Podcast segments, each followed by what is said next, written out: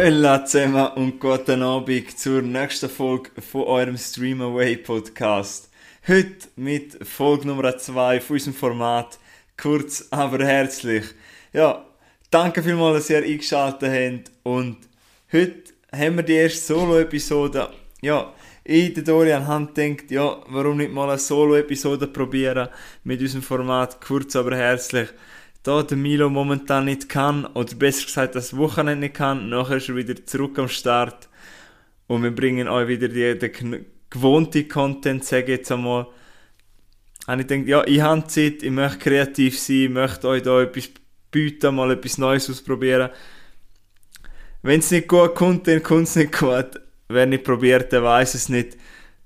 So viel zur, zum Intro. Kommen wir noch zum Film, den ich heute mitgebracht habe. Das ist einer, wo ich an, haben sich sehr, sehr viel darauf gefreut. Unter anderem wegen der zwei Herren, die auf dem Regiestuhl hocken, aber auch wegen dem einen der Darsteller. Ja, jetzt sind die einen schon, was redet er? Und der Film ist am 12. März rausgekommen, das heisst vor drei Tagen. Rede ist von einem Apple Plus Film und zwar von Cherry.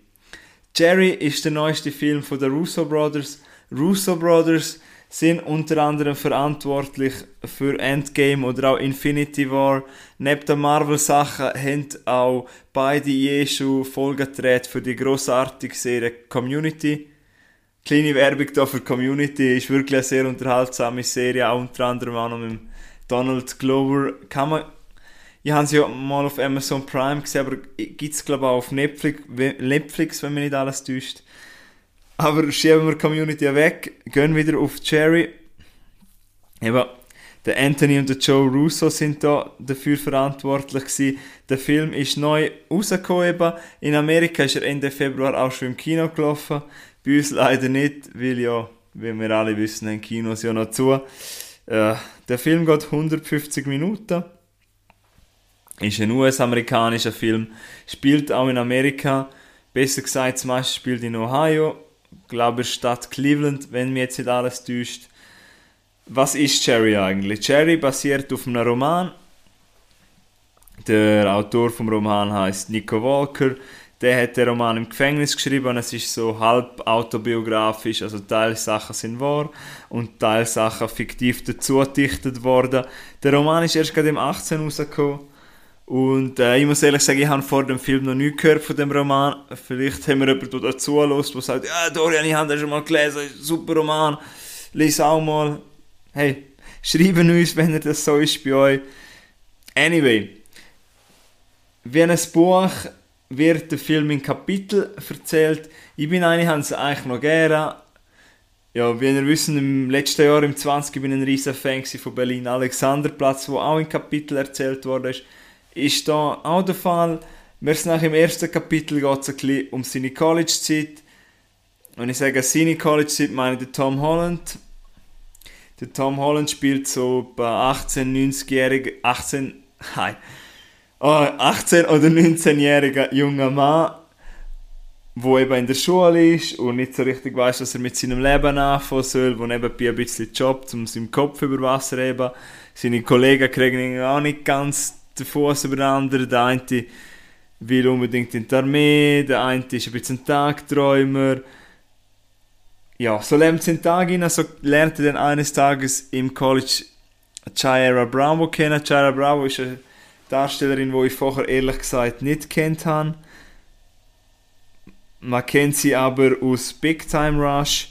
Das ist eine, glaube ich, eine Disney-Serie, bin mir nicht ganz sicher, aber auch in Bad Neighbors 2 zum Beispiel hat sie auch mitgespielt. Zu ihr sage ich aber noch, noch mehr. Auf jeden Fall spielt sie eigentlich die zweite Hauptrolle. Das sind so am Anfang die zwei im ersten Kapitel. Und nachher passiert dann etwas, das ist jetzt kein Spoiler, aber Emily sagt ihm dann ja eigentlich, will ich auf Montreal ins College gehen, zu Kanada, und er hat, hat halt Gefühl für sie entwickelt und hat vorher eh noch keine Ahnung, was er mit seinem Leben macht ist dann enttäuscht und ich weiß nicht, ob er sich selber beweisen will oder einfach aussichtslos ist. Auf jeden Fall macht er eine Kurzschlussentscheidung und schreibt sich bei Armee in Amerika freiwillig und sagt, ich möchte dienen kommen. das macht er dann auch und dann kommen wir von dem College kommen wir in die Armee rein. Und das ist eigentlich das zweite Kapitel, wo wir so im Bootcamp sind, also quasi im Anführungsschluss die Rekrutenschule, quasi die Ausbildung zum Soldat. Dann sind wir dort. Was ich noch nicht gesagt habe, was aber auch noch wichtig ist, jedes Kapitel ist anders gemacht worden. Also jeder Macher ist immer unterschiedlich, also visuell unterscheiden sich die Kapitel sehr stark.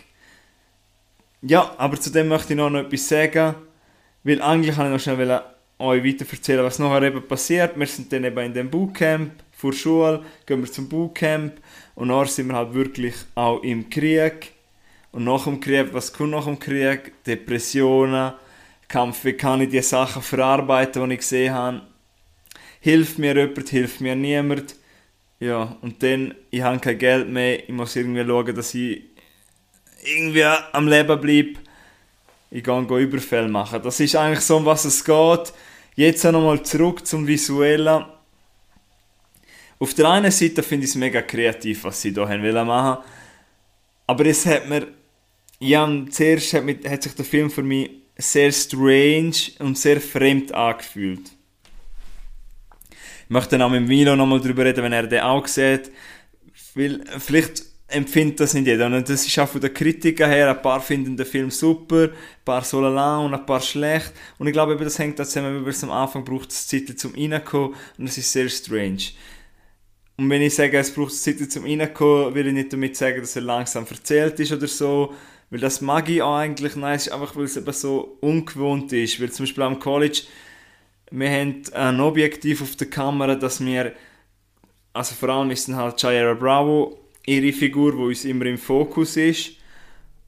Dafür aber der Hintergrund halt komplett verschwommen und er, der Tom Holland ist mir am Anfang auch ein bisschen ungewohnt, eben so mit der Brille ist er dort und man weiß nicht so recht, wer bist du, äh, kommst mir so ein bisschen komisch über ihn. Ah, man versteht viele Entscheidungen nicht von der Figur und dann kommen wir eben in das Bootcamp und dort ist nachher, äh, das Format wird ziemlich eng gemacht. Also es ist, ähm, nachher auch einen dunklen Rand, also wir haben noch so einen kleinen Bildschirm. Und das macht quasi, um seine Situation zu zeigen, wie er sich eigentlich eingängt fühlt. Und er ist dann halt in dem Bootcamp und muss dann halt Disziplin lernen, sich richtig anmelden, werden richtig zusammengeschissen und so weiter, wie es dann halt ist. Und dann schlägt es dann halt wieder rüber, weil wir kommen dann halt in den Krieg und dort finde ich, wird der Film besser, weil er realistischer wird. Und man sieht halt auch mit den Russo-Brüdern, Brüdern, sie wissen, wie man einen Film inszenieren kann, wie man auch Spektakel inszenieren kann, weil die erste Szene, wo man dann im Krieg ist, ist ziemlich eindrücklich. Ja, und nachher ist es einfach noch eine Abwärtsspirale, eine richtig harte Abwehr Abwärtsspirale. Ist eigentlich so ein Film, wo es darum geht. Das Thema finde ich sehr wichtig und man muss auch einen Film darüber machen. Aber äh, sie haben da fast zu viel wählen. Sie sind so euphorisch dran gegangen. Und eben der Film finde ich geht auch ein bisschen zu lang. Er geht 2 Stunden und 20 Minuten etwas. Ich kann es sogar genau sagen. Er geht 150 Minuten und das hat sich definitiv zu lang angefühlt. Weil du hättest mit dieser Thematik auch eher noch ein feinfühligeres Drama geben weil es zieht dich aber und es ist auch spannend, es hat mich auch mitgenommen, weil es ist wirklich, es zeigt einfach, wie krass Krieg jemand zerstören kann. Und das Traurige ist auch, eben, er ist im Krieg, er ist Sanitäter, er sieht offene Wunden, er muss aufs Feld raussäckeln, er muss, verliert halt Kollegen leider, wie es halt so ist. Und du kommst nachher zurück, hast dient, hast geschafft, hast überarbeitet, bist kaputt, hast eben Trauma zum Verarbeiten und es hilft dir niemand.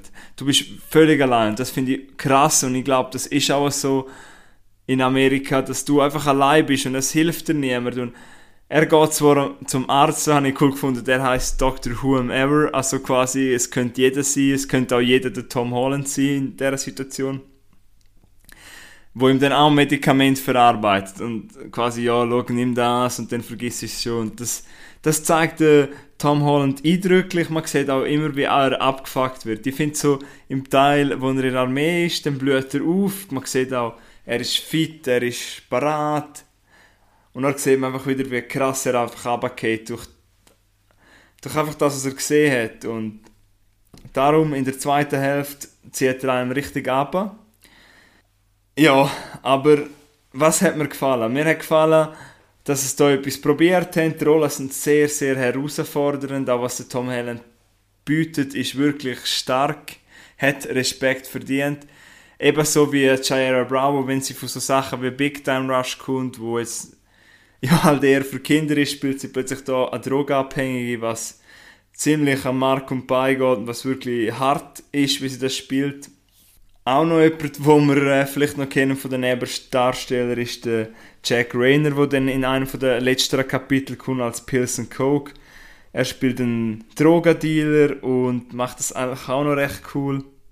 Was mir zudem auch noch gefallen hat, ist, wie konsequent das Ganze ist und wenn er einfach unschön ist. Aber man ist einfach am Schluss auch ein bisschen so, so jetzt kannst du dann stoppen, jetzt lass mich raus, passiert jetzt mal etwas gut, das passiert nicht und es hat mich, also nicht vor Thematik, aber so vor Stimmung recht an Requiem for a Dream von Aronofsky erinnert. Das ist einer der besten Dramen, die ich je gesehen habe, aber wo ich nicht nochmal schauen wird, werden, weil es eben so hart ist.